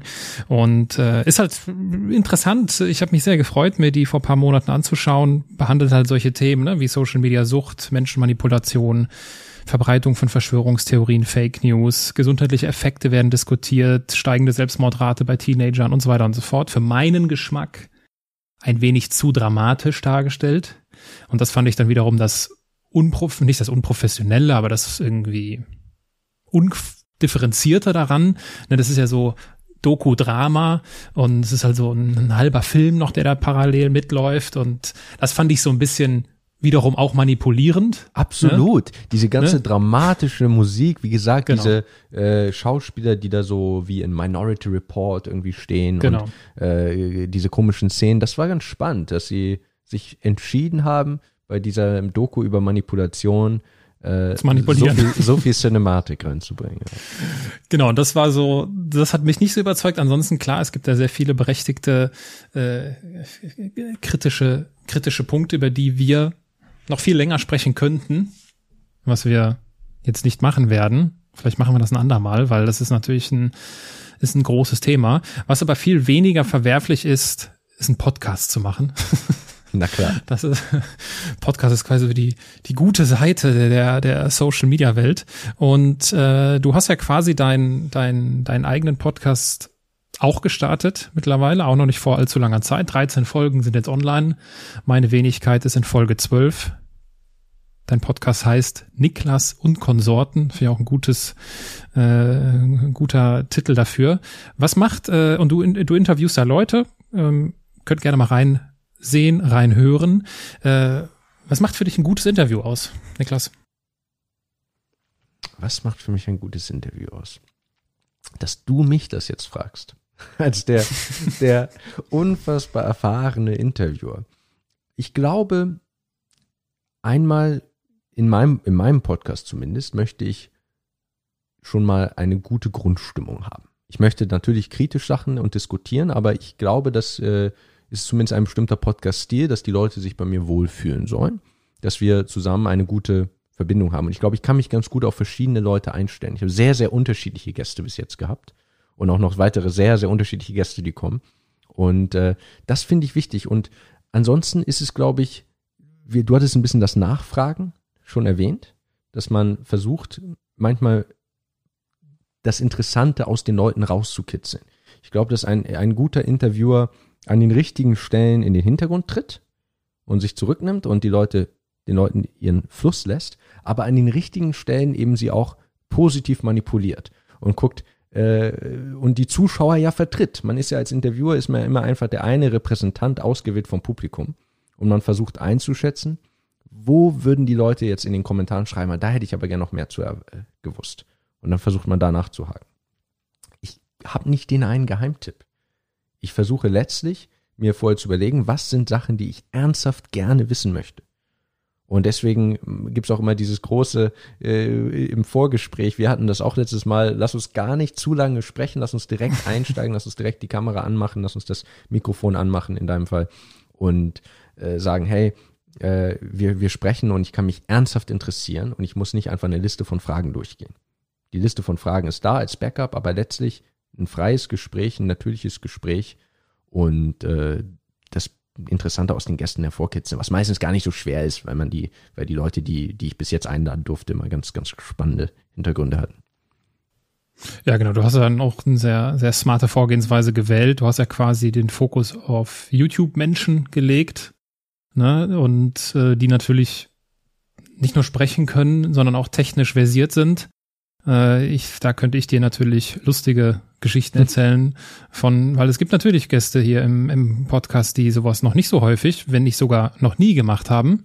Und da hast du natürlich eine ganz andere, da mache ich mir auch eine andere Gedanken, wie eröffne ich so ein Gespräch, worüber rede ich, ne? weil du brauchst, wie du es richtigerweise sagst, zumindest ist es aus meiner Sicht auch sehr hilfreich, eine gute Stimmung, ein Gefühl von Sicherheit, ne, dass da jetzt hier nicht irgendwie gleich ganz böse Fragen kommen. Und das ist natürlich bei, bei Menschen, die da einfach wenig bis keine Erfahrung haben, äh, durchaus eine, durchaus eine Herausforderung. Gab es denn, wenn du jetzt so deine, deine Gäste bisher anschaust, Gab es da irgendwie eine, gibt es eine Anekdote, die du unbedingt mit uns teilen musst? Also keine, die jetzt öffentlich ist, sondern eine, die so vor oder nach dem Gespräch gelaufen ist? Vielleicht irgendwas Lustiges, irgendwas Peinliches? Also peinlich sind natürlich manchmal einfach meine technischen Schwierigkeiten. Das äh, haben wir, hatten wir letztes Mal schon. Da äh, hast du immer auf die, als ich du bei mir Gast warst, du immer auf die Kamera geschielt und ich meinte natürlich zu dir, äh, ja, komm, ist, wenn die Kamera ausfällt, das ist auch schon vorgekommen, das kann auch mal sein. Ich hatte ein, äh, bis jetzt eine Episode, wo ich ja mein, einen Kumpel von mir tatsächlich, kein YouTuber in dem Fall, äh, bei mir zu Gast war, vor Ort, wir auch auf Englisch gesprochen haben das erste Mal, da ist dann auch die Kamera ausgefallen, zwischendurch kam Amazon und so. Das ist immer, das gehört immer dazu. Ich hatte jetzt ja. gerade Breaking Lab, Jakob äh, Bouton zu Gast, da hat sein Hund ständig gebellt. Äh, das, das gibt es natürlich ganz viel. Ich, manchmal kommt einem das sogar zugute. Ich hatte zum Beispiel meine, meine allerersten Folge, da war ich ja auch noch nicht so, hatte ich natürlich noch am wenigsten Erfahrung, da hatte ich Open Mind. Und äh, da hatten wir uns vorher wirklich fast gar nicht unterhalten. Und da habe ich plötzlich gemerkt, er hat sich unglaublich interessiert für das, was ich alles zu erzählen habe. Aber das hatte ich natürlich in meinen Videos schon erzählt, wer ich bin, was ich mache, äh, was ich studiere. Deswegen versuche ich inzwischen immer so ein einseitiges Briefing am Ende zu machen. Hast du, ich frage immer vor im Podcast, hast du irgendwelche Fragen über mich? Oder dann sprechen wir ein bisschen über mich und wer ich bin und was ich mache. Manchmal kennen mich die Leute gar nicht gut. Und äh, denn bei, bei Open Mind war dann äh, was so, dass er die ersten 20 Minuten hat er quasi das Interview gehijackt und nur noch Fragen über Facebook und alles Mögliche gestellt. Aber ich hatte auch die ersten 20 Minuten ungefähr vergessen, auf Aufnahme zu drücken. und insofern hat das super gepasst. Also wir haben wirklich, es ist mir dann ungefähr dann eingefallen, als es dann auch wirklich interessant wurde und um seine Themen ging, äh, habe ich dann auf Aufnahme gedrückt. Und das war gar nicht schlecht und äh, eine sehr erfolgreiche Folge, die äh, allen gut gefallen hat. Es ist ganz spannend, wie das manchmal passiert. Ansonsten keine allzu spektakulären Anekdoten, aber immer ganz interessante Gespräche vor und nach natürlich. Ich habe, glaube ich, äh, letztes Mal erzählt, mit Professor Rieck äh, haben, war das Nachgespräch fast länger als die Podcast-Folge. Und ich hatte mich dann geärgert, dass, dass die Kamera nicht mehr lief, weil es äh, unglaublich interessant war, was wir dann noch besprochen haben. Wie viel, wie viel YouTuber steckte denn in dem siebenjährigen Niklas? Wie viel YouTuber steckt im siebenjährigen Niklas? Also, so eine gewisse Rampensau war ich, glaube ich, schon. Also ich habe es schon, ich war auf jeden Fall ein Kind und dann auch später ein Mensch, dem es nicht unangenehm ist, wenn jetzt viele zugucken. Und das war zu extrem dann auch, natürlich, im siebenjährigen Niklas. Da war die Aufmerksamkeit einfach viel zu wichtig und ähm, da dann mitten im Unterricht dann plötzlich Sachen zu machen und aufzuspringen und äh, zu stören, ja, das, äh, das war eine, hat sich dann ins Negative umgeschlagen, aber vielleicht könnte man da eine, eine Parallele ziehen. Ich, äh, später habe ich äh, dann zum Beispiel habe ich äh, Tanz, Tanzen gemacht, ne? haben ein paar Jahre Turniertanz gemacht. Das ist auch was. Das muss man, das muss man natürlich mögen. Das muss sich fragen, gibt einem das Energie, auf eine Bühne, auf eine äh, Tanzfläche zu treten und, und drumherum stehen ganz viele Leute und gucken, wie man tanzt. Und macht man das vor das ist, äh, das ist was Besonderes. Und äh, wenn man das Glück hat, dass einem das Spaß macht, da hat man einen großen Vorteil auf diesen Plattformen. Man kann auch ganz anders diese Videos machen, zum Beispiel. Deswegen ist es immer schwer zu sagen, YouTuber. Was ist denn ein YouTuber? Du hast von Jonathan Laufer gesprochen. Logical Lemon, den ich auch in meinem Podcast habe. Er ist eher kamerascheu gewesen damals, eher schüchtern. Inzwischen macht er ein paar Videos mit Kamera. Aber auf seinem Logical Lemon Kanal, die Videos sind ja alle gezeichnet. Und die sind nicht mal von ihm gezeichnet, die sind von einem Computerprogramm gezeichnet. Er ist Textschreiber und Vorleser als YouTuber. Mhm. Und äh, da kann man also, es gibt ja ganz unterschiedliche Arten, aber klar, so ein bisschen, ja, so ein bisschen diese Rampensau, das äh, auf jeden Fall, das war, das war schon beim siebenjährigen Niklas schon zu beobachten. Und wie landet dann die Rampensau im IT-Studium? Ist jetzt ja nicht so der Klassiker, oder? Das ist eine ganz spannende Frage und ich muss sagen, ich mache jetzt gerade, ich plane gerade ein Video, in dem ich sage, dass das Informatikstudium die beste Entscheidung meines Lebens war. Und das war eine sehr schwierige Entscheidung. Es war eine ganz lange Liste mit ganz vielen anderen Studienfächern, die da drauf standen. Ich habe überlegt, Philosophie, Germanistik, Medizin, Jura, ganz viele andere Sachen zu studieren. Und äh, habe mich relativ zufällig für Informatik letztlich entschieden. Bin da durch so einen Aufruf der Schule zu einem Schnupperstudium gekommen und fand das irgendwie ganz cool ich glaube, dass charismatische Nerds das Potenzial haben, die Welt zu regieren. Wirklich, ich glaube, dass das eine unglaublich starke Kombination ist. Und ich bin sehr, sehr froh, dass ich, äh, dass ich das, dass ich den Weg gefunden habe, das zu kombinieren, dass diese technischen Skills sind so viel wert. Wir machen alles am Computer. Wir arbeiten alle zwangsläufig mit Computern. Manche mehr, manche weniger. Und wenn man damit effektiv umgehen kann, wenn man äh, auf seine Daten gut aufpasst, wenn man schnell am Computer ist, wenn man sich gut zurechtfindet im Internet und mit neuen Technologien keine Probleme hat. Das ist ein, ein, ein Skill, der so wertvoll ist. Und wenn man das dann noch kombinieren kann, dass man einer der eher wenigen ist, die sehr offen darüber sprechen können. Das ist, glaube ich, gerade ein guter Grund. Also wenn jetzt jemand, der sagt, ich könnte mir vorstellen, was im technischen Bereich zu machen, aber ich arbeite unglaublich gern mit Menschen zusammen. Das ist doch, also dann gibt es doch nichts, was mehr Potenzial hat, als voll in die Technikschiene zu gehen, wo du ganz viele Menschen hast, die Experte sind, aber die es nicht gut vermitteln können, die nicht gut kommunizieren können. Der Mittelmann zu werden. Das ist doch, äh, da, da ist man ja auf beiden Seiten letztlich der Star. Man ist der, der Technik-Freak und Technikbegeisterte unter den äh, nicht so technischen Leuten und man ist eben der, der, der es vortragen kann und der präsentieren kann unter den Informatikern. Und äh, das war, glaube ich, eine sehr gute Entscheidung. Aber keine sehr überlegte. Ich habe einfach was angefangen. Und Gott sei Dank kann man ja auch wechseln, wenn man jetzt sein Studium nicht mag. Wenn ich jetzt deine Eltern fragen würde, Mensch, sag mal hier, euer Sohn, er ist Programmierer und jetzt macht er da irgendwas auf YouTube. Was, was würden die mir sagen? Was würden die antworten? Die sind immer sehr, sehr begeistert und positiv. Sie äh, haben diesen Eindruck, der ja also der in langer Beobachtung, aber so ein bisschen immer auch von außen ist, dass ich irgendwie, äh, sie sagen manchmal sowas wie, ah, alles, was du anfasst, wird irgendwie zu Gold. Jetzt hast du irgendwie als Programmierer viel Erfolg gehabt, als YouTuber. Aber das ist natürlich immer nur das Endergebnis. Und das ist natürlich auch immer ganz viele äh, Sachen, die man auch ausprobiert hat, über die man nachgedacht hat, die man nicht. Ich habe mich bei Google beworben, die haben mich nicht genommen. Ich habe mich, ich habe natürlich Sachen angefangen. Ich habe äh, in Cambridge Mathematik studiert und der Professor, der mich da empfohlen hatte, hatte gehofft, ich werde mathematischer Forscher, ich könnte vielleicht den Doktor machen, aber irgendwie so richtig gut gelaufen ist es da nicht. Und ich habe mir gesagt, das ist irgendwie nicht so meins, ich gehe doch wieder Richtung Informatik. Es sind ja auch ganz viele Kehrtwendungen und ganz viele äh, abgebrochene Ideen und abgebrochene Entscheidungen. Ähm, meine Eltern haben da einen sehr, sehr positiven Blick und sind da sehr unterstützend und äh, würden sagen, ja, das ist einfach alles toll, was er, was er macht und äh, finden das klasse und haben mich ja auch nicht als Kind oder so als typischen, so als Informatikkind gekannt, wo jetzt irgendwie klar war, der Junge wird Informatiker. Auch das war ja eine Überraschung, wenn ich jetzt sage, oh, ich studiere jetzt Informatik. Das war gar nicht. Ich habe meinen ersten eigenen Computer bekommen für die Oberstufe. Vorher hatte ich keinen Computer und äh, konnte jetzt auch nicht irgendwie, habe ja nicht Computer auseinandergebaut oder äh, irgendwie äh, selbst irgendwie eigene Software programmiert vor dem Studium. Das war ja schon erstmal einfach was Neues. Und äh, deswegen weiß jetzt gar nicht, ob YouTube da die größere Überraschung ist, aber natürlich beobachten sie das äh, staunend und mit Interesse und sind natürlich äh, das Leben lang die größten Fans. Ja, also mit, mit Interesse beobachten werde ich das auch weiterhin. Und äh, bevor wir zum Abschluss kommen, kommst du natürlich an den Halbsätzen nicht vorbei, Niklas. Mhm. Du kennst das Spiel, äh, Halbsatz und kurze Antwort. Ganz in meinem Element bin ich, wenn? Zu Menschen spreche. Karriere heißt für mich? Einfluss ausüben. Ich bin ein Andersmacher, weil? Ich versuche, aus meiner Komfortzone zu treten. Wenn ich jemandem den Andersmacher Award verleihen müsste, dann?